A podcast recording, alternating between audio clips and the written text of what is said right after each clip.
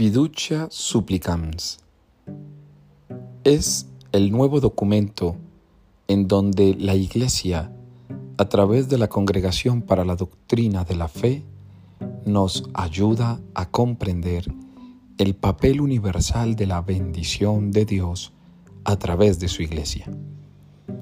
Todos merecemos y necesitamos de la bendición de Dios.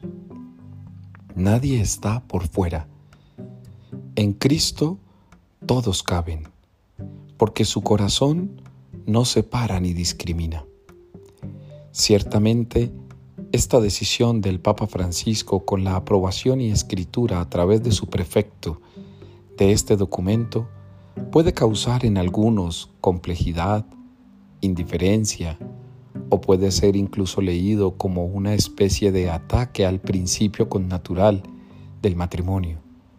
Sin embargo, si se lee con detenimiento, jamás el Papa está contradiciendo lo que ha creído la doctrina de la Iglesia en su proclamación perenne de sostener la visión tradicional y necesaria del matrimonio católico. Todo el documento hace un énfasis a la obediencia y a la humildad del corazón. ¿O acaso quién no necesita una bendición?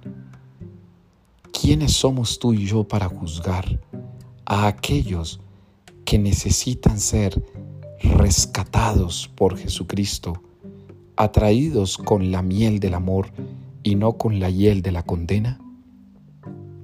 Este documento, en el fondo, es una legitimación al modo de ser de Dios, porque Dios a todos nos ha acogido en su Hijo Jesucristo.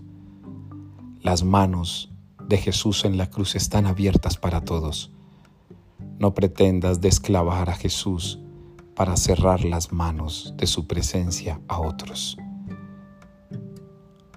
Como diría el mismo Papa Francisco, a quien le debemos obediencia, respeto y le debemos también humildad,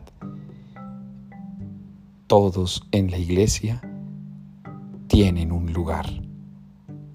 Nadie sobra, todos faltan. Demos gracias a Dios porque tal como lo diría Santa Teresita del Niño Jesús citada en el documento Madre y Doctora de la Iglesia, diría el amor de Dios es puro y en un amor puro todos tienen lugar. Gracias a la Iglesia porque nos anticipa que en Belén todos podemos recibir la bendición de Dios y así entonces, gloria a Dios en el cielo y en la tierra paz a los hombres de buena voluntad.